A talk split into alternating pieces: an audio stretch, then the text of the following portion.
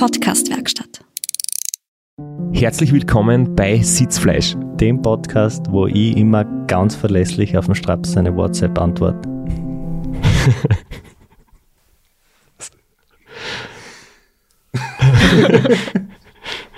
ich verstehe den Schmäh gerade nicht. Nicht? Dann Nein. probieren wir was anderes.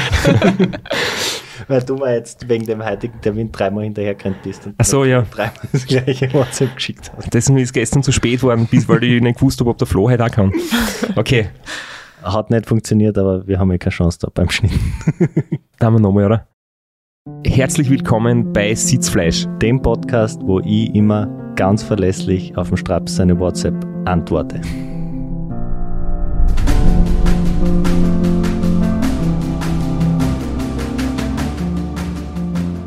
Und deswegen haben wir jetzt recht spontan heutige, das heutige Treffen einberufen. Aber wir freuen uns auf eine echt coole Episode. Und zwar auf unseren Ultracycling-Podcast mit Christoph Strasser. Florian Kraschitzer und einem Special Guest, aber wir wollen noch nicht so viel verraten. Zuerst müssen wir unser übliches Geplänkel, bevor wir den Gast vorstellen, weitermachen. Du wolltest kurz auf den Triathlon hinweisen, der in Graz stattgefunden hat vor wenigen Wochen. Genau, Graz ist jetzt auch Ironman Map gekommen und es hat bei uns ein Triathlon stattgefunden. Da waren wir natürlich alle Sportbegeisterten aus dem Häuschen und an der Strecke und zuschauen. Und Triathlon ist eigentlich genau das richtige Stichwort für unseren heutigen Werbepartner, Athletic Greens, weil nicht nur ich als Athlet, sondern auch zum Beispiel der Sebastian Kienle, äh, wir nehmen Athletic Greens, um unsere Ernährung zu ergänzen. Und zwar Athletic Greens ist eine Nahrungsergänzung, ein grüner Smoothie, den ich mir immer in der Früh vorm Frühstück statt dem Frühstück reinhau. Und der hat 75 wertvolle Mikronährstoffe, Mineralien und Vitamine. Hilft bei der Verdauung, hilft, was sehr wichtig ist, wenn man nebenbei einen Fulltime-Job hat, neben dem Podcasten, bei der Regeneration und fördert auch die Leistung und die Konzentration. Das heißt, wenn man einen langen Tag im Büro hat, ist man auch konzentrierter, besser regeneriert und bereit für die Trainingssession am Nachmittag. Unter www.athleticgreens.com slash Sitzfleisch kann man ein Abo abschließen, bekommt jedes Monat einen Monatsvorrat an Athletic Greens direkt vor die Haustür und man bekommt fünf praktische Travel Packs. Urlaubszeit ist zwar jetzt vorbei, aber wenn man mal einen Wochenendausflug oder so macht, kann man den mitnehmen und einen Jahresvorrat an Vitamin D. www.athleticgreens.com slash Sitzfleisch. Ich war nicht beim Ironman oder beim Ironman 73 in Graz zuschauen, aber ich habe jetzt gerade was anderes miterlebt und zwar war ich vor einigen Tagen bei der Alexandra Meixner zu Besuch, der jetzt gerade den HMMR macht, also den Highest Monthly Mileage Record. Und da geht es ihm darum, dass sie die aktuelle Bestmarke versucht zu überbieten und ich bin mir sicher, dass ihr das gelingen wird. Sie fährt jeden Tag um die 16 Stunden und 430 bis 450 Kilometer im Durchschnitt. Und das, äh, was mich halt dabei wirklich fasziniert hat, sie startet jeden Tag sehr früh, fährt bis, bis 8 oder 9 am Abend. Und man darf bei dem ganzen Windschatten fahren. Und sie hat sich eben einen Kurs ausgesucht, das hat sie ja bei uns schon erzählt, dass sie da gerade in der Planung ist, wie sie bei uns zu Besuch war. Und sie macht es am Donauradweg in der Nähe von Krems, am Südufer. Und fährt da einen gewissen Abschnitt immer am Donauradweg hin und her, hat viel Begleitung. Es sind total viele Leute schon, die sie unterstützen, die mit ihr fahren, die ihr Windschatten geben. Und da war ich jetzt vor einigen Tagen auch dabei das war eine Gruppe von 10, 15 Leuten und ich habe das echt cool gefunden. Jetzt nicht nur die sportliche Leistung, sondern dass sie sehr viel Leute wirklich auch motiviert, sie aufs Radl zu setzen, dort ein paar Stunden mit ihr unterwegs zu sein. Dabei werden Spenden gesammelt. Es, die Spendenbox ist schon ziemlich gut gefüllt mit einigen tausend Euro.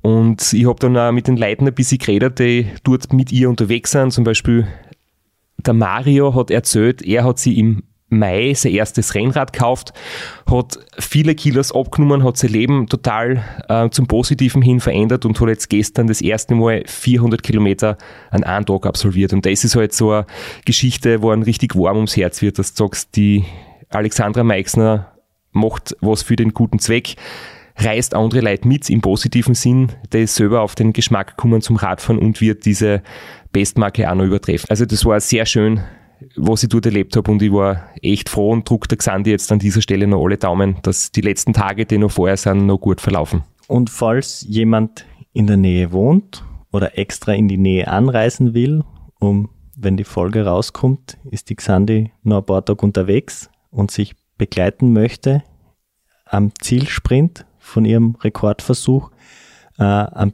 besten auf ihrer Webseite alexandrameixner.at nachschauen, da findet man die genauen Daten, wie man hinkommt, wo man sie am besten begleiten kann. Und sie wird sich sicher darüber freuen, über ein bisschen einen Support in der Nähe von Krems. Jetzt, wo wir gerade über Frauen sprechen, die beeindruckende Leistungen bringen, ist es, glaube ich, höchste Zeit, dass wir die Begrüßung von unserem heutigen Gast machen. Und wir haben uns überlegt, dass wir da einfach einen kurzen Einspieler spielen, bevor wir das Geheimnis lüften. St. Georgen, ich bitte mal einen Applaus für Elena Roch, für Bianca Sommervilla und die Siegerin Anna Kofler. Ja, herzlich willkommen, Anna Kofler, zweifache Rad-Challenge-Siegerin, österreichische Ultracycling-Meisterin. Und Radbotin so nebenbei in Graz. Hallo, danke für die Einladung. Danke fürs Kommen. Und wir sind eigentlich schon mittendrin. Du kommst mehr oder weniger direkt von der Rad-Challenge, wo du zwei Wochen, nachdem du österreichische Ultracycling-Meisterin worden bist, deinen Titel verteidigt hast und die Rad-Challenge zum zweiten Mal in Folge gewonnen hast. Ja, genau.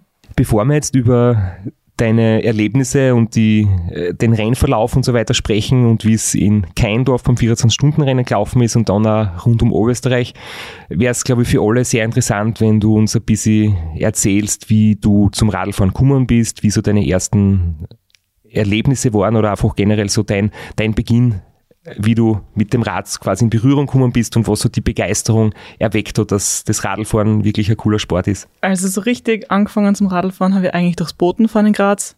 Das habe ich angefangen neben der Uni mit 18 Jahren und das mache ich jetzt schon seit sechs Jahren durchgehend. Und dann habe ich mir gedacht, ja, ich könnte ja in der Freizeit einmal Radlfahren gehen und bin dann mal damals mit dem Fixi, mit dem ich Boten fahre, einfach mal nach Bruck gefahren oder so ähnliche Strecken. Und dann habe ich mir irgendwann gedacht, ja, ich könnte mal 24 Stunden Rennen in Keindorf fahren. Habe mir einen Stahlrahmen aufgebaut mit einer Gruppe und bin damals einfach mal gestartet, ohne irgendwas zu erwarten, sondern einfach nur um zu probieren, kann ich so lange überhaupt Radl fahren? Geht das irgendwie vom Körper her? Und ähm, ja, es hat irgendwie Spaß gemacht und dann bin ich irgendwie dabei geblieben. Ich kann mich total einversetzen. Es war bei mir ziemlich ähnlich äh, zu Beginn, dass ich einfach mein erstes Rennen war eigentlich ein 24-Stunden-Rennen. War das bei dir das allererste? Ja. Ähm, was mir aber jetzt total schockiert, du hast gesagt, du hast da selber ein Radl zusammengebaut. Ja, genau. Ich arbeite auch noch in der Radlerei, in einem kleinen Radlgeschäft in Graz. Wir sind eigentlich spezialisiert auf Radeln aus den 80er, deswegen eben auch an Stahlrahmen. Und ja, da baue ich hauptsächlich Laufräder und ich baue mir eigentlich jedes Radl, mit dem ich fahre, selber zusammen. Anders als gewisse Fahrradprofis da in dieser Runde, die das nicht kennen oder nicht machen sollten, sagen wir so, der Sicherheit wegen.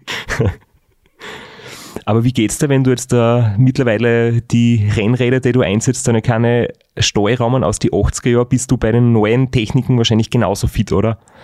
Nicht ganz so fit leider. Also deswegen ist es auch ein Grund, warum ich am liebsten einfach mechanische Schaltungen und mechanische Bremsen habe, weil alles, was dann Hydraulik ist und elektronische Schaltung ist, dann für mich viel zu kompliziert. Deswegen schaue ich, dass meine Radeln einfach möglichst simpel gebaut sind. Du bist, wann, in welchem Jahr war das, die in Keindorf, dein erstes Rennen? Um, 2018 bin ich das erste Mal in Keindorf gefahren. Und da bist du auch schon aufgefallen?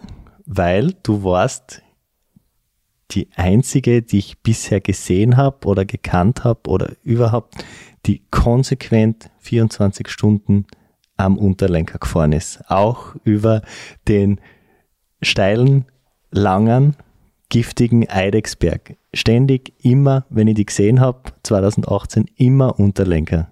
Ja, genau, das war damals zu der Zeit mein Markenzeichen. Jeder in Graz hat mir, oder jeder Bote in Graz hat mir eigentlich daran erkannt, dass ich immer im, um im Unterlenker gefahren bin. Und es war quasi die Anna Kofler-Position, die Unterlenker-Position. Das wäre das nächste gewesen, auch in der Stadt. War das, war das, warst du sofort zu erkennen? Die anderen Booten sind meistens so schnell vorbei, dass man nicht weiß, ah, war das jetzt der oder der? Bei dir war es einfach immer klar, wenn man die gesehen hat. Genau, ja. Aber jetzt muss ich kurz zwischenfragen, als jemand, der sich mit Fixis nicht auskennt, weil ich bin zu meiner Zeit, äh, wie bei Veloblitz auch als Radlkurier unterwegs war, das war so in den Jahren 2009, 2010, 11 und 12 da bin ich immer mit einem alten Rennradl gefahren. Und ich habe mich gegen das Fixie-Fahren nicht geweigert, aber das war nie so richtig in mir drinnen. Das habe ich auch nicht angefangen, da habe ich ein bisschen Respekt davor gehabt, so aus Gründen, dass man halt ähm, den Komfort der Schaltung nicht hat und vielleicht ein bisschen unsicher ist, wenn man nur ein Bremsen oder so hat oder gar keine Bremse, wie manche das haben. Nur auf dem Fix ist ja ein gerader Lenker, da gibt es ja keinen Unterlenker. Hast du das umgebaut? Naja, man kann jedes Fixie individuell aufbauen. Man kann es mit einem Bullenlenker, mit einem normalen Rennradlenker aufbauen oder eben mit dem geraden Lenker.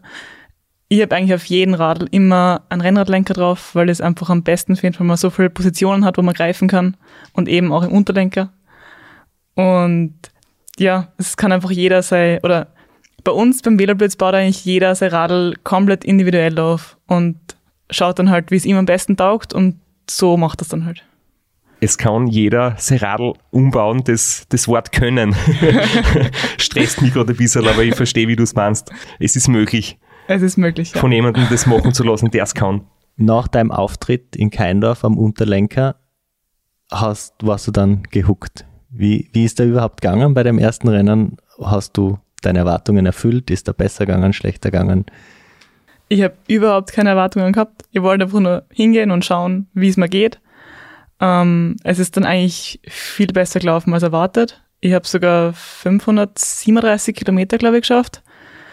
Und ja, ich habe dann halt mir damals schon gedacht, beim Rennen, das wollte ich unbedingt nochmal machen. Und eben dann im Jahr drauf habe ich es wieder gemacht und habe halt jedes Jahr dann irgendwie an meinem Equipment gearbeitet. Im Folgejahr habe ich dann schon ein Aluradl gehabt und dann ein Carbonradl irgendwann. Aber wann sind die Aufleger gekommen? Im zweiten Jahr dann, in 2019, sind die Aufleger gekommen. Da ist dir schon was voraus, Flo. Du hast bis jetzt noch alles ohne Aufleger gemacht. Nein, bei mir war es ja umgekehrt. Ich habe zuerst die Aufleger gehabt und bin jetzt wieder zurückgegangen.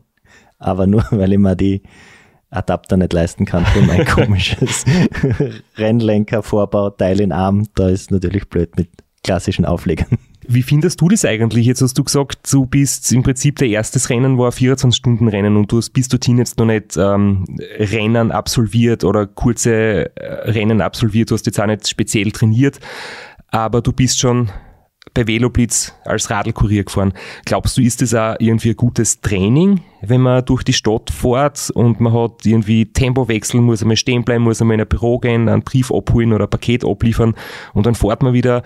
Oder ist das äh, als Training vielleicht nicht so geeignet? Weil bei dir möchte man glauben, das ist schon sehr sinnvoll gewesen. Ich glaube, es ist auf jeden Fall ein sehr gutes Training, weil vor allem, wenn man dann eine Doppelschicht fährt, also den ganzen Tag, dann ist man eigentlich von halb acht in der Früh bis um 18 Uhr unterwegs.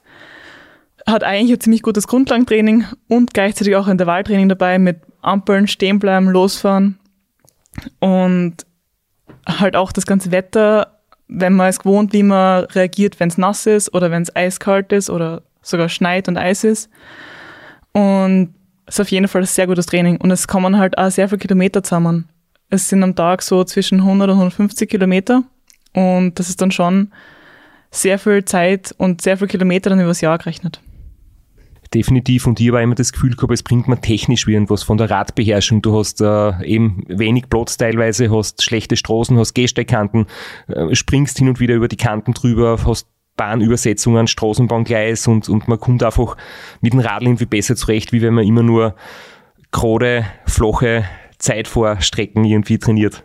Besser als das Murtal auf und ab. Nein, das stimmt dann. Es gibt nichts Besseres als das Murtal.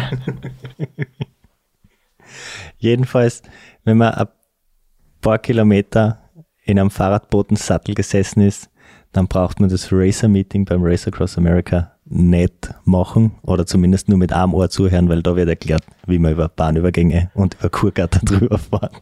Wann hast du dann beschlossen, dass das jetzt, also du hast die graduell verbessert, auch in deiner Ausrüstung, aber wann hast du beschlossen, jetzt will ich es wirklich wissen und jetzt mache ich es einmal gescheit mit konsequenten, durchgeplanten Training und mit einem speziellen Ziel vor Augen und darauf arbeite ich jetzt hin oder ist dir das weiterhin so zugeflogen? Um, Ende 2018 habe ich dann angefangen, hin und wieder mit dem Lukas Kienreich zu trainieren. Unsere, unser Trainingsanfang war eigentlich damals eine von Martin Moser geplante Tour zu Silvester ans Meer und wieder zurück. Das haben wir dann in der Hälfte abgebrochen, sind dann nach 300 Kilometer komplett durchgefroren, weil wir 10 Stunden in der Nacht gefahren sind am Würstelstandl am Jakominiplatz gestanden und das war quasi unsere erste gemeinsame Trainingsausfahrt.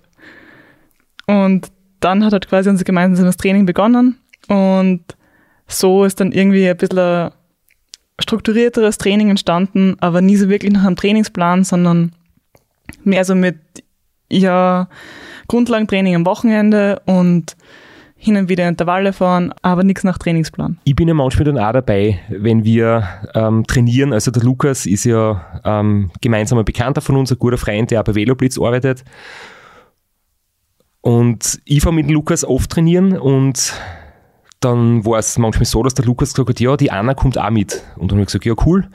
Ähm, da haben wir uns dann irgendwie auch so kennengelernt und dann habe ich mir gedacht, Wahnsinn, die Anna, die fährt richtig gut und die fährt mit uns mit und wenn wir unser Intervalltraining machen, ich bin ja mit Lukas zum Beispiel 2019 das Race Around Austria im Zweierteam gefahren und da haben wir halt speziell viel trainiert in der Zeit, aber sonst sind wir immer wieder mal gemeinsam unterwegs und da war ich dann immer schon ziemlich paff, weil du einfach echt bei den Trainings viel mithaltest und ich mir gedacht habe, wow, das ist echt äh, stark, wie du da mitfährst mit uns.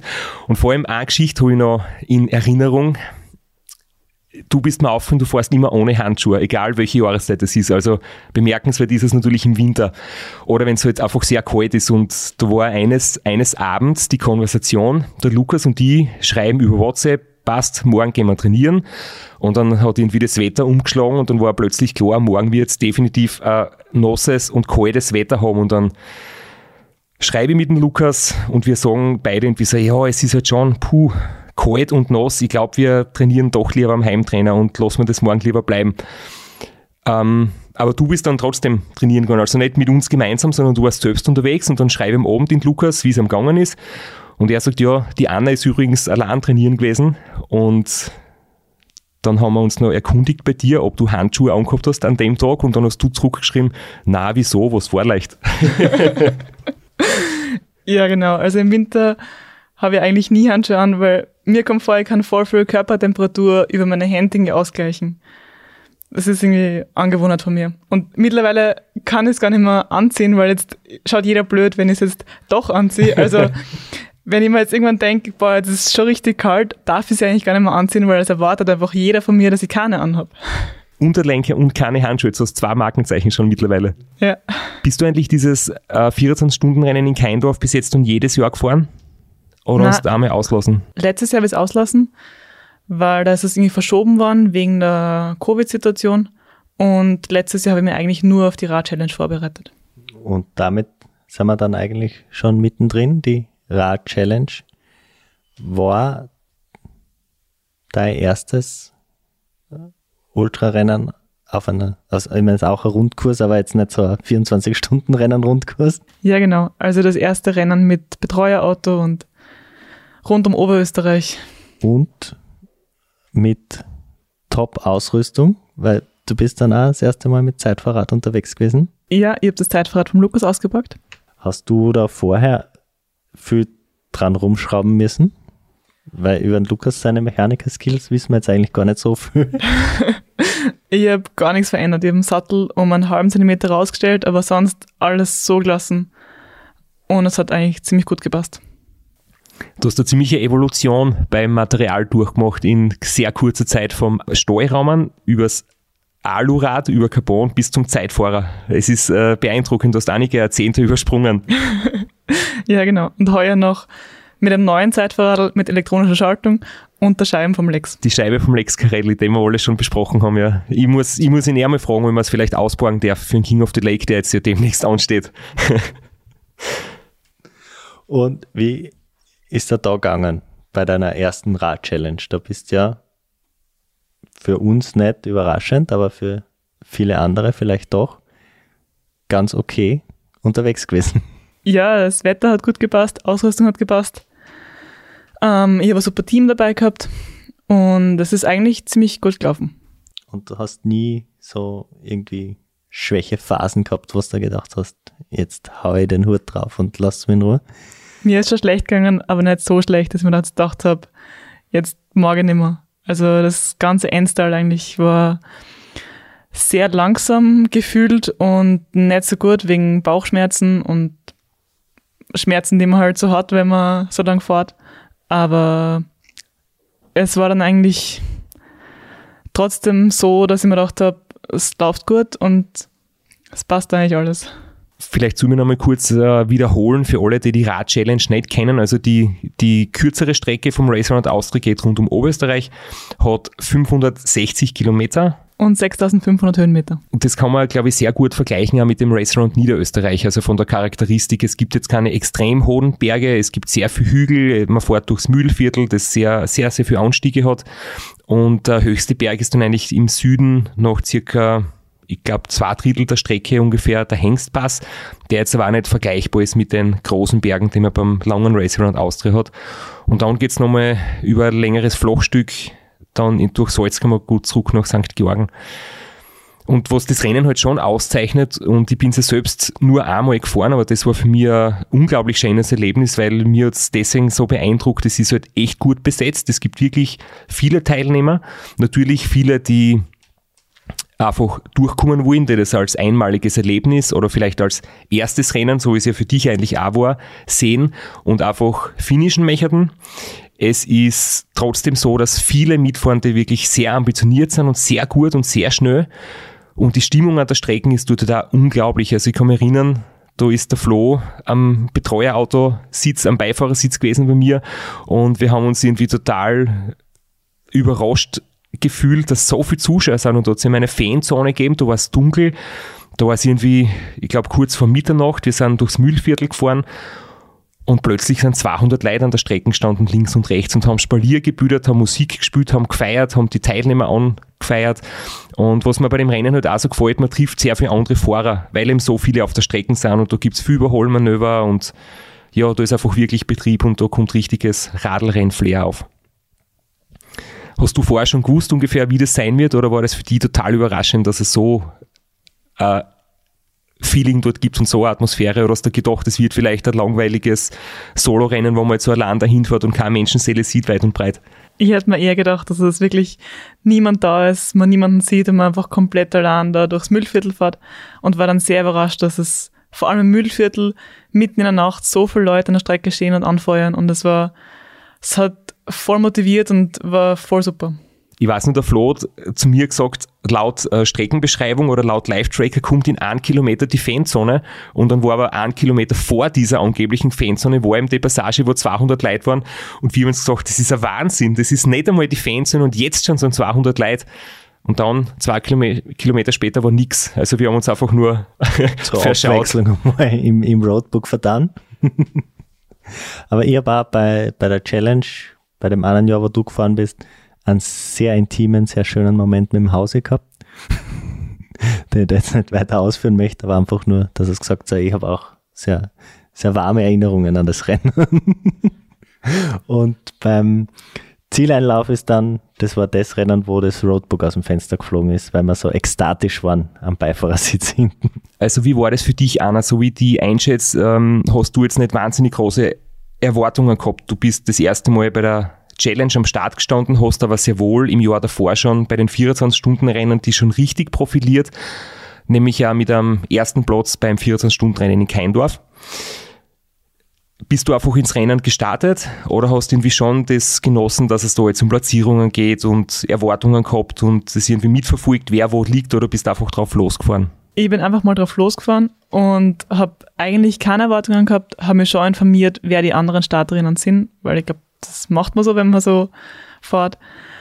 Aber habe überhaupt keine Erwartungen gehabt und ist es dann so gewesen, dass du zwischendurch die Zwischenstände gesagt kriegst vom Betreuerteam, dass die das motiviert hat oder bist du quasi bis zum Ende so gefahren, ohne zu wissen, wie es eigentlich läuft? Weil ich denke mal, im Nachhinein, du warst ja dann in Führung und du bist ziemlich, ziemlich schnell unterwegs gewesen. Das zu wissen ist ja Motivation, oder? Ich wollte dazwischen die Zwischenstände nicht wissen. Also bis ins Enstal habe ich es nicht gewusst, wie weit vorne oder hinten die anderen sind. Und im Enstal ist mir dann ebenso schlecht gegangen und da hat dann der Lukas, mein Betreuer, mal gesagt, wie die Zwischenstände sind und dann habe ich gewusst, okay, es ist relativ klar und ich fahre jetzt eh nur mehr um die Zeit eigentlich, aber das war dann umso mehr Motivation, dass ich jetzt noch weiter Gas gebe und dann sind die Bauchschmerzen eigentlich besser geworden. Ja, wenn man in Führung liegt, will man sie noch weniger hängen lassen, als wie wenn man an einer Platzierung ist, wo es quasi um nichts geht, sondern ich denke da eigentlich einmal so, für mich ist es beflügelnd zu wissen, wenn man gut unterwegs ist und ich mag zum Beispiel persönlich die Zwischenstände sehr gern wissen von Anfang an. Wobei ja natürlich sagen muss, es ist recht oft der Fall, dass für mich die Zwischenstände erfreulich sind. Also ja, aber für dich auch. Du hast es dann gewonnen. Du hast gesagt, du hast keine Erwartungen gehabt, aber irgendwie so, so insgeheim ein bisschen liebäugelt man schon damit, oder? Wenn man am Start steht, dass vielleicht was Gutes ausschauen kann?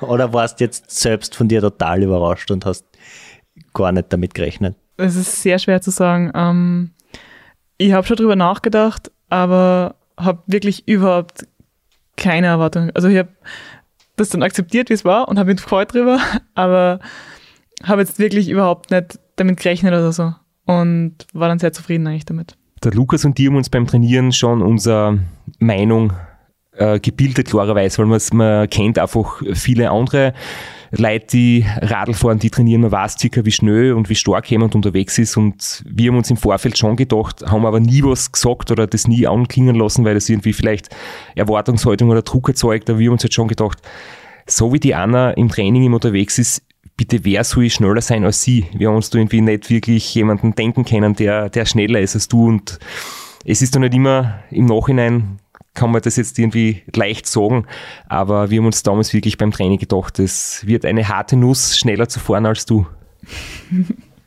okay.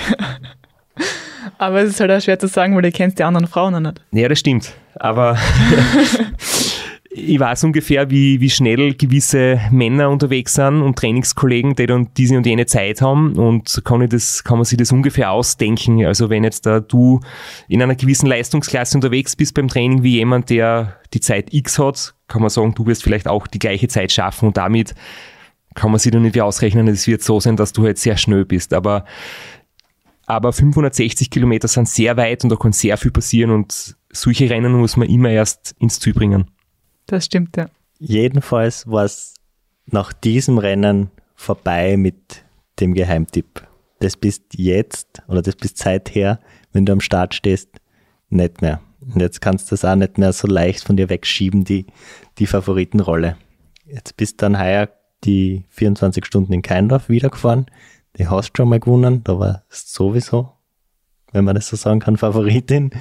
Und heuer ist es dort auch um die österreichische Meisterin gefahren.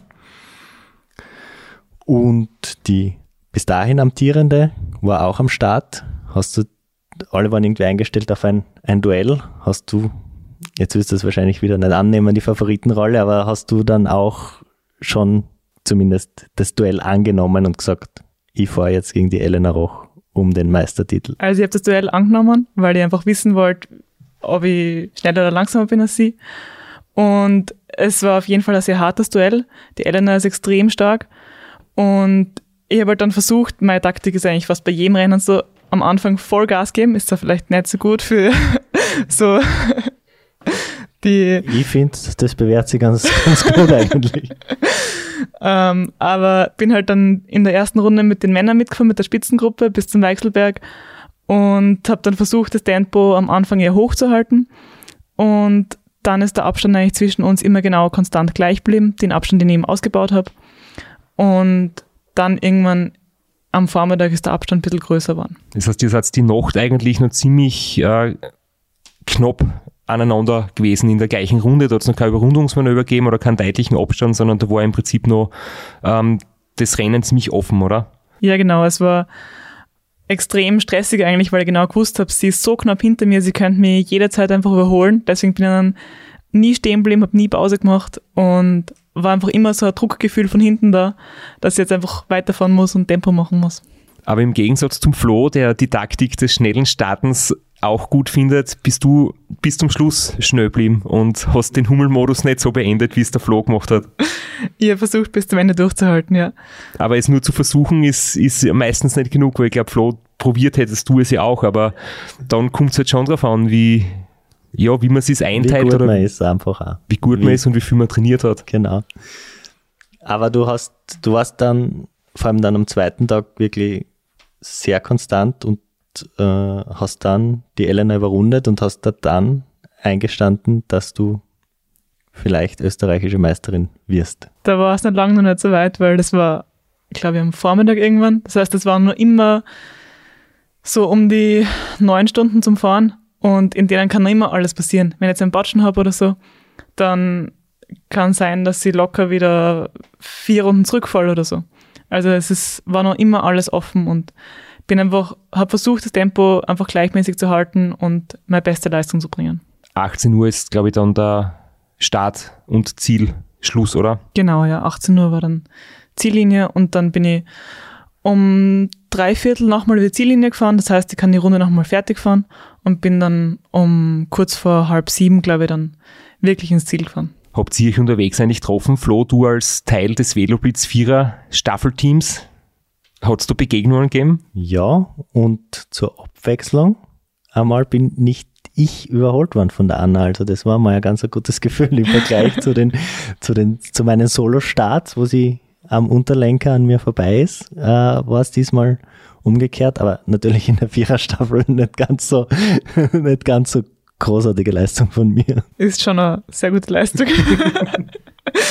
Und dann bei der Zieldurchfahrt, dann war es klar, österreichische Meisterin, wunderschönes rot-weiß-rot gestreiftes Trikot. Wie gehst du dann damit um, wenn du zuerst das so von dir wegschiebst, diese Erwartungshaltung und den Druck? Bist du dann auch einfach zufrieden oder hast du dann einmal Emotionen gezeigt und die richtig gefreut?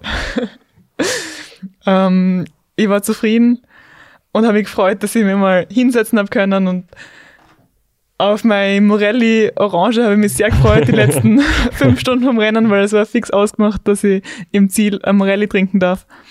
Und es war dann sehr schön mit, mit der Velobit-Staffel dann dort im Zielbereich zu sitzen und einmal kurz Pause zu machen und mit denen zufrieden am Boden zu sitzen. Die Stimmung dort ist ja wirklich einmal genial. Also ich war schon einige Male dort, mitgefahren bin ich die 24 Stunden Solo dort noch nie, aber das, das große Fest, was es dann einfach auch rundherum gibt und dann die, die vielen Zuschauer und die Stimmung an der Strecke natürlich und dann einfach rund um die Siegerehrung quasi, wo dann alle Teilnehmer im Zelt sind und das ist echt ein sehr cooles Ambiente, ja. ja. Aber lang war die Pause ja nicht, weil zwei Wochen später. Zweieinhalb Wochen später, ja. Rad-Challenge wieder am Start. Ja. Kriegst nicht genug. ja, zweieinhalb Wochen später war dann die Challenge. Die Zeit dazwischen war eigentlich sehr schwierig. Dazwischen bin ich sogar krank geworden übers Wochenende und habe dann eigentlich nichts mehr trainieren können. Bin dann nur mal ganz kurz im Radl gesessen und habe mich dann aber umso mehr wieder darauf gefreut, wieder länger am Radl zu sitzen und das Rennen zu fahren. Wie war es mit der Müdigkeit und der Erholung? in der kurzen Zeit dazwischen, jetzt abgesehen davon, dass du äh, fitnessmäßig einmal äh, angeschlagen warst oder eben verkühlt warst oder krank warst? Von der Erholung her, so körperlich war es eigentlich sehr gut. Ähm, Beine und so waren eigentlich voll okay. Also eigentlich wäre ich gern Radl gegangen, aber ist halt leider nicht gegangen. Ich habe das auch gemerkt, wenn ich Jahre gehabt habe, wo ich mehrere 24-Stunden-Rennen zum Beispiel in einem Jahr gefahren bin, dass meistens so ist, dass man sie durch äh, langes und gezieltes Training fürs erste Rennen wirklich super gut vorbereiten kann. Da ist man eigentlich formmäßig so am Höhepunkt. Und wenn dann das erste Rennen vorbei ist, kann man zwei, drei Wochen später absolut wieder super Leistung bringen. Wenn man das dann allerdings ein drittes und viertes Mal macht, so irgendwie so jedes Monat, das so wie ein Jahr gemacht, da bin ich sechsmal 24 Stunden Rennen gefahren in einer Saison und da ist mir ab dem dritten, vierten Rennen dann halt komplett die Luft ausgegangen. Da war es dann eine ziemliche Quälerei und da bin ich zwischendurch nicht mehr gescheit zum Trainieren gekommen, habe immer länger braucht, bis ich wieder ordentlich äh, mir erhole. Aber die Erfahrung habe ich eben auch gemacht, dass zwei Rennen in kurzer Zeit durchaus gehen. Vor allem, wenn man im Vorfeld wirklich lange Zeit quasi sich darauf vorbereitet hat und das im Winter und im Frühling so gut aufgebaut hat, die Trainingseinheiten. Ja, es geht auf jeden Fall. Aber ähm, lustigerweise war bei mir der Winter nicht so gut, weil ich da Knieprobleme gehabt habe und habe eigentlich sehr spät dann erst angefangen zum Trainieren. Also erst im März, April habe ich dann wirklich wieder angefangen mit dem Training. Das finde ich sowieso auch sehr interessant, weil also wenn ich jetzt zu mir zum Beispiel zurückschaue, in meine ersten Jahre habe ich wesentlich mehr trainiert und, und auch über mehrere Jahre hinweg, bis es so gut ins Laufen gekommen ist. Und für dich scheint es jetzt schon noch einer Zeit die jetzt nicht allzu lang ist, so, wenn man jetzt sagt, die Trainingsjahre insgesamt und die Kilometer, die du bisher erst gefahren bist, die du wirklich auch trainiert hast, die beim Bodenfahren, das finde ich nämlich sehr ermutigend, auch für Leute, die sagen, sie möchten sowas einmal probieren, dass man jetzt nicht zehn Jahre lang professionell trainieren muss, 30.000 Kilometer im Jahr, um gute Leistungen zu bringen, sondern dass es bei dir offensichtlich ist, dass man auch, wenn rundherum alles passt, mit durchaus weniger Trainingsjahre schon sehr gut fahren kann. Nachdem Radfahren jetzt nicht so ein technischer Sport ist, ist man nie zu alt, um damit anzufangen. Es ist jetzt nicht rhythmische Sportgymnastik, wo man sehr jung anfangen muss und das mit 15 nicht mehr lernt. Radfahren ist für jedes Alter. Das ist ja das Schöne an dem Sport. Und man ist ja nie zu jung dafür, weil es hat früher schon den Mythos gegeben, Langstreckenrennen ist etwas für Leute, die 30 plus sind und die vielleicht früher Radrennen gefahren sind und dann, wenn sie für die Radrennen vielleicht nicht mehr schnell genug sind oder nicht mehr antrittstark genug sind, dass dann im höheren Alter irgendwann die Langstrecken interessant werden. Aber man sieht es bei dir, dass man auch mit den Langstreckenrennen anfangen kann, dass das wirklich gut läuft. Hast du irgendwann einmal eigentlich so dran gedacht, normale Rennen täten dich auch interessieren oder war von vornherein nur 24 Stunden oder so in die Richtung interessant? Ich habe halt immer gedacht, ich bin viel zu groß und schwer für normale Rennen, weil wenn irgendwelche Fre also eine Freundin von mir, die ist circa zwei Kopf kleiner als ich und wiegt dann halt 25 Kilo weniger.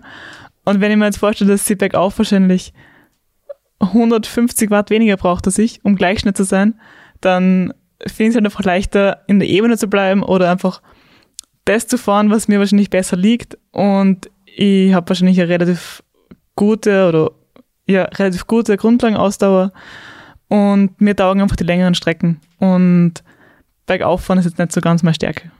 Aber dafür ist Durchhaltevermögen. Und die Zeitdauer, den du im Hummelmodus verbringen kannst. Nach zwei durchwachsenen Wochen, aber dafür mit einem top motivierten, gut eingespielten Team und noch ein Material-Upgrade, wir haben schon angesprochen, neues Zeitverrat und in Lex Carelli sei Scheiben ausgeborgt. Bist du dann am Start gestanden als amtierende österreichische Meisterin? Wie waren diesmal die Erwartungshaltungen? Ähm, das Meisterinnen-Trikot hat irgendwie schon auch einen Druck ausgelöst, weil es ist halt irgendwie schwierig, wenn man jetzt gerade Meisterin geworden ist und dann irgendwie ein schlechtes Ergebnis hat oder so. Das ist schon ein Druck. Deswegen habe ich entschieden, dass ich es nicht anziehen werde beim Rennen selber und habe einfach das Gewand von Endura angezogen. Und ist, finde ich, im Kopf viel leichter, wenn man einfach so fährt, wie es mir jetzt mehr taugt. Und es war natürlich auch ein extrem starkes Starterfeld. Da man schaut sich halt vorher auch die Namen an und da ist, ist mir über einen Namen gestoßen, Bianca Sommervilla, die eine unglaubliche Ötztaler Radmarathon-Zeit hingelegt hat und auf die hast dann wahrscheinlich dein Augenmerk gelegt während des Rennens oder vorm Rennen und geschaut, dass das wahrscheinlich deine größte Konkurrentin sein wird. Ja, genau. Die zwei waren die am Papier stärksten Gegnerinnen. Und auf dem Papier steht zum Beispiel auch, wenn man das jetzt in Relation setzt. Zum Beispiel die Anna Kiesenhofer ist, glaube ich, jetzt in Österreich hoffentlich mehr als bekannt, die Goldmedaillengewinnerin von Olympia. Die hat eine Ötztal-Zeit, Ötztal-Marathon-Zeit von 8 Stunden und 12 Minuten und hat zwei Jahre später Olympia Gold gewonnen. Also, dass man das ungefähr einordnen kann. Und die Bianca Sommerwiller hat eine Ötztaler Zeit von 8 Stunden 13 Minuten. Also, das ist wirklich eine absolute Topzeit und ich war auch sehr gespannt, wie ich gesehen habe, dass sie bei der Challenge mitfährt. Es ist natürlich äh, eine Distanz, die ungefähr doppelt so weit ist als der Ötztal-Marathon. Und wir wissen ja alle, dass es dort nochmal andere Fähigkeiten braucht und man ist beim ersten Mal vielleicht ja, überrascht, welche Herausforderungen bei so einem Ultracycling-Rennen kommen. Aber natürlich, dass sie körperlich absolut fit ist und unglaublich stark sein muss bergauf, das war natürlich durch diese Ötztal-Marathon-Zeit offensichtlich und klar deswegen war ich wirklich sehr gespannt, wie das laufen wird. Ja, es ist dann ähm, eben wenig überraschend sehr, sehr knapp gewesen zwischen uns zwei. Und ich habe sie dann nach der Ebene ähm, oder in der Ebene kurz vor Sharing das erste Mal kurz überholt. Dann hat sie mich kurz wieder zurück überholt. Im Müllviertel war sie dann deutlich schneller als ich, weil sie halt bergauf viel stärker ist. Und das war dann mental schwieriger, weil ich halt nicht gewusst habe, wie weit ist sie fahren. Unser Tracker hat nicht funktioniert, deswegen habe ich nicht gewusst, was jetzt wirklich stimmt. Und ich habe dann einfach nur versucht, mein Tempo relativ konstant zu halten, bergauf jetzt nicht zu viel Watt zu fahren. Oder Watt war schwierig, weil mein Garmin hat die Wattwerte nicht angezeigt. Also ich bin alles nach Körpergefühl gefahren und habe einfach versucht, konstant zu fahren und habe mir dann gefreut, dass es wieder in der Ebene besser geht beim Zeitverradl. Habe dazwischen auch körperliche Probleme gehabt mit Bauchschmerzen und Kopfschmerzen. Ist dann aber alles zum Glück nach einer Zeit wieder besser geworden. Und dann in der Ebene im Enstal ist der Tracker wieder gegangen und da habe ich dann gewusst, sie ist drei Minuten vor mir.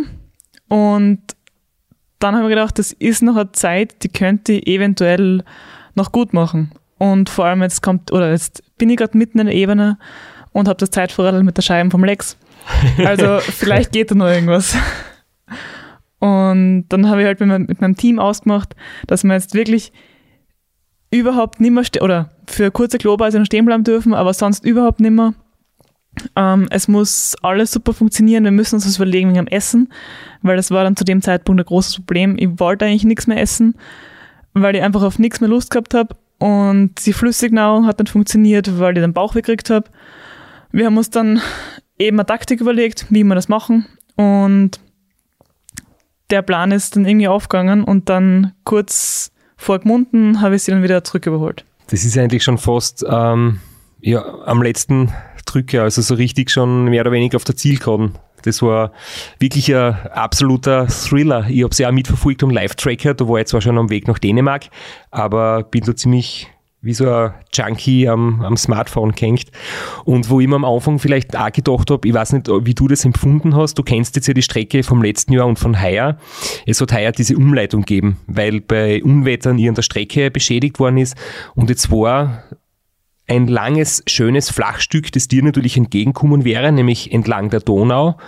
Nach circa vier Stunden Vorzeit ist man in etwa dort, ist umgeleitet worden und der neue Kurs war halt wesentlich hügeliger und welliger und eigentlich ist statt dem Flachstück eine Streckenpassage eingebaut worden, die viel mehr Höhenmeter hat, was eigentlich dir nicht entgegenkommt. Hat die das, glaubst du, hat das auch mitgespült? War das ein, ein Faktor, der sich bemerkbar gemacht hat oder ist das nicht so ins Gewicht gefallen? Ich glaube schon, dass das ähm, einen Unterschied gemacht hat. Ich habe mich eigentlich auf das Stück bei der Donau extrem gefreut, weil es da eben entlang von einem Fluss, so ähnlich wie das Murtal, voll schön zum Fahren. Und war dann eigentlich ähm, bei dem ähm, hügeligen Teil bei der Umleitung sehr langsam unterwegs gefühlt, weil es einfach echt schwierig zum Fahren war, weil es eigentlich nur Höhenmeter waren. Und habe dann aber, glaube ich, dort gar nicht so viel Zeit verloren. Also es war einfach nur im Kopf schwierig. Hast du die Passage eigentlich kennt, weil du hast dir voriges Jahr vor dem Rennen die Strecken angeschaut, dass du vor dem ersten Challenge-Jahr quasi die Strecken schon kennst, aber diese Umleitung ist jetzt recht kurzfristig erst äh, bekannt gegeben worden. Die Umleitung habe ich vorher nicht gekannt. Ich habe es mir auf Google Maps angeschaut, aber selber gesehen habe ich sie nicht. Es war jedenfalls ein richtiger Krimi. Es sind einige ganz nervös vor dem Live-Tracker gesessen und haben das mitverfolgt.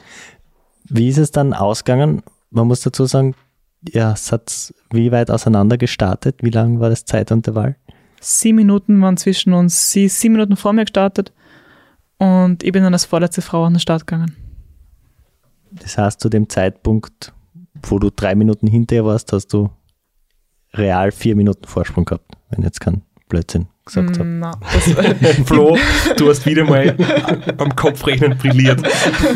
die drei Minuten sind schon quasi eingerechnet mit der Differenz von der Startzeit. Also das Also war nicht sie war drei Minuten zehn auf der Minuten- Strecke, sondern Sie war okay. zehn Minuten vor mir und sie war drei Minuten tatsächlich vor mir. Ich hoffe, das wird jetzt nicht geschnitten, die Passage. Okay, ja, deswegen auch die, die blanken Nerven am Live-Ticker beim Zuschauen. Aber wie seid ihr dann ins Ziel eingefahren? In welcher Reihenfolge? Also ich habe sie dann eben kurz vor Gmunden überholt und habe das dann bis ins Ziel durchhalten können und bin dann eben als erste Frau ins Ziel gefahren. Aber lustigerweise ist sie dann trotzdem als erste beim Nussi oben auf der Zielbühne gestanden, weil ihr Moped-Begleitfahrzeug hat sie dann direkt draufgeschickt. Also das Begleitfahrzeug, das offizielle, das er quasi kurz vorm Ziel auf der Straße abholt, oder? Und mit dem er dann die letzten Kilometer durch St. Georgen durchfährt. Äh, wie war das dann? Hast du müssen warten oder? Ja, genau. Ich habe dann noch ein bisschen warten müssen. Wenigstens keine Messe, oder? Keine. Ja, das, zur, zur Erinnerung, das war bei mir voriges Jahr, wie ich ins Ziel gekommen bin, vom, von der langen Strecke, da war es 8 in der Früh oder, oder 9 in der Früh, auf jeden Fall Kirchenzeit. Und da war gerade der Pfarrer in der Kirche mit der Messe noch nicht fertig und da habe ich müssen richtig lang warten, Richtig halbe Stunde lang, oder ja. dreiviertel Stunde, weil wir müssen warten, bis die Kirche aus ist und dann erst geht das Zielprozedere los.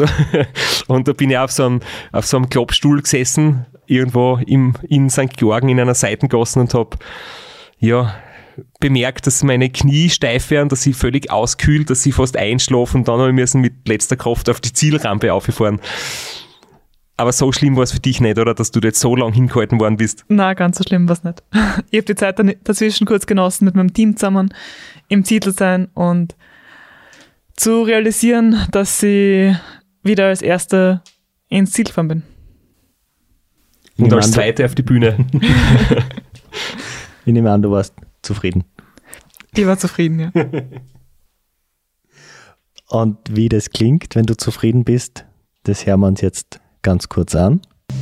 Den Plan hat es irgendwo ganz tief im Kopf schon gegeben, aber ähm, ich habe ihn nicht laut, laut ausgesprochen und ich habe nicht damit gerechnet, weil ich halt eben nicht sicher war, ob es nach dem 24-Stunden-Rennen zwei Wochen später so gut geht.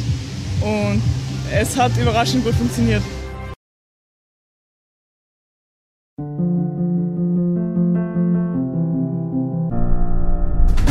Essen nachholen, Schlafen nachholen, Trinken nachholen und einfach mal nichts machen wahrscheinlich.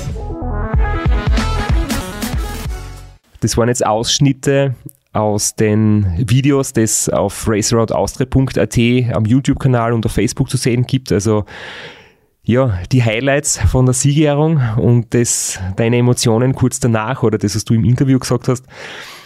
Und bei der Siegerung war es eben zu dritt. Wir haben es jetzt eh schon im Zuspieler gehört und hat die Elena Roch als sehr starke Dritte eine Zeit gehabt von 19 Stunden 54. Bianca Sommerwiller 1932 und du 19 Stunden 16 Minuten. Also schon sehr knapp. Eine Viertelstunde zwischen Platz 1 und 2 und Elena Roch 38 Minuten hinten. Flo, sorry, das habe ich jetzt selber ausgerechnet, nicht dich gefragt. Also wirklich ein sehr, sehr hochklassiges Rennen kann man an dieser Stelle einfach einmal als Fazit ziehen. Es waren neun Starterinnen und acht davon sind ins Ziel gekommen, also auch von dem her wirklich eine, eine super Leistung durch die Bank. Da reden wir jetzt allerdings von der Supported-Wertung, also von der Wertung mit Betreuerfahrzeug. Es gibt ja dann auch noch die Challenge Unsupported, aber das ist eine andere Geschichte, über die können wir heute uns nicht mehr unterhalten. Wenn du vorher vielleicht noch ein bisschen unter dem Radar warst, spätestens jetzt geht das ganze Scheinwerferlicht auf dich, wenn diese Folge veröffentlicht wird nächste Woche. Ich sehe schon, es ist ja total angenehm, du freust dich richtig drüber. Ich kann es kaum erwarten. Aber die Frage muss jetzt natürlich auch kommen. Ich bin ja als Obmann, der es verpasst hat, die Wohnsitzverlagerung dem Verein mitzuteilen, äh, wurde ja an meine alte Adresse deine ÖRV-Lizenz geschickt. Hast du in diese Richtung noch konkrete Pläne, da bei Lizenzzeitfahren teilzunehmen oder war das eine einmalige Sache? Ich habe noch überhaupt keine Pläne. Ähm, Zeitfahren an sich interessiert mich schon, aber ich weiß ja nicht genau, inwieweit ich es jetzt noch weitermachen werde. Also auf jeden Fall werde ich weiter Radl fahren und Rennen fahren wahrscheinlich auch, weil es mir einfach taugt. Und vor allem, was mir am meisten daran taugt, das ist das Training zusammen mit dem Lukas und mit dir, Straps. Aber so von den Rennen her weiß ich noch überhaupt nicht, in welche Richtung es gehen soll. Vielleicht irgendwann einmal das Rad-Zweier-Team im Lukas fahren. Das wird mir ziemlich taugen. Das kann ich empfehlen. Also Rad-Zweier-Team mit dem Lukas ist eine sehr coole Erfahrung. Und uh, vor allem ist er ein sehr, sehr fitter und schneller Partner. Ich glaube, das wäre sicher eine coole Geschichte. Ich muss jetzt da ganz eine blöde Geschichte nur einbringen, weil ich zurückgedacht habe, was ich nach meinen ersten guten Rennen für eine Ziele gehabt habe. Eins meiner Ziele damals, da habe ich mein erstes 24-Stunden-Rennen gewonnen, das muss 2006 herum gewesen sein. Mir gedacht, ich möchte Olympiasieger im 24-Stunden-Rennen werden. Wohlwissend, dass die Disziplin nicht olympisch ist, aber ich war ganz optimistisch. Nicht mehr olympisch, weil, und das wird die wahrscheinlich nicht sehr glücklich machen, es gab sogar schon einen österreichischen Olympiasieger über die 24 Stunden. Wie bitte? ja.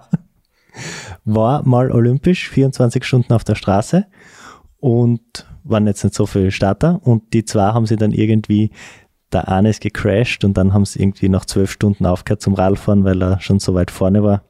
Details, weiß ich nicht, habe ich nur so am Rande mitgekriegt. Beim Olympiasieg von der Anna Kiesenhofer war das plötzlich in den Medien. Ja, ich bin jetzt ziemlich perplex, das habe ich echt nicht gewusst. Ich habe mir damals gedacht, eins meiner Lebensziele ist, zuerst so viel Lobbyismus zu veranstalten und die richtigen Leute äh, zu kontaktieren und irgendwie Druck auszuüben, damit das aufgenommen wird zu den Olympischen Spielen. Und dann wäre ich gern Olympiasieger geworden. Ist bis heute, wir haben es zumindest so weit geschafft, dass wir beim ÖRV aufgenommen worden sind als Ultraradsport. Das ist ja schon einmal erster kleiner Schritt, aber ich weiß nicht, äh, Anna, wenn du lang genug Zeit hast oder lang genug in die Zukunft vielleicht blicken willst, vielleicht würde sich das für dich ausgehen, dass in einigen vielen Jahren das irgendwann olympisch wird. Ich glaube eher nicht, dass es passieren wird. Die Skateboarder haben es schon geschafft. Ja. Also du, du bleibst bewusst vage, lasst uns im Dunkeln über deine Zukunftspläne. Auch macht es ja für uns auch viel spannender und wir hoffen schon, dass wir dich wieder mal am Unterlenker ohne Handschuhe, entweder mit Rucksack durch die Straßen oder auf einer Rennstrecke dieses Landes sehen werden. Auf jeden Fall werdet ihr mich sicher im Murtal öfter sehen. Und ich freue mich schon auf den King of the Lake, aufs Zeitfahren rund um den Attersee. Da werden wir uns ja auch treffen, oder? Du wirst mitmachen. Ja, genau. Das wird dann dein zweites großes Zeitfahren sein heuer nach der österreichischen Meisterschaft bei der Elite der Frauen in Kufstein. Zum Kick habe ich selbst auch eine Scheibe, muss man nicht deine ausborgen. Also du darfst die vom Lex Carelli weiterhin nutzen und damit so schnell wie möglich um einen Attersee brettern. Ich werde versuchen, dass ich der heiligen Scheibe vom Carelli alle Ehre machen werde. Aber ich glaube eher nicht, dass es so schnell sein wird. Aber ich werde es versuchen. Äh, wir werden auch ein Sitzfleisch-internes Duell sehen dort dann. Der Baranski, der Straps und die Koflerin werden sie dort ein Match liefern und wir werden sehen, wer das bessere Ende für sich hat. Nur als kleiner Nachsatz noch, der Spitzname ist von dir akzeptiert, oder? Auf jeden Fall, das ist mehr oder weniger mein Botenname beim Veloblitz. So wie es für mich der Straps ist. Das war früher einmal so ein Spitzname, den haben noch ganz wenige gewusst und sagen dürfen. Mittlerweile habe ich gesagt, darf jeder so zu mir sagen, ist quasi offiziell. Ja, ich bedanke mich bei dir fürs Kommen. Ich bedanke mich für die kurzfristige Organisation bei dir, wie man auch bei unserem WhatsApp-Verlauf sieht. Und ich bedanke mich fürs Zuhören und ich hoffe, ihr schaltet das nächste Mal wieder ein, wenn es heißt, herzlich willkommen bei Sitzfleisch, dem Podcast mit der lustigen Tagline.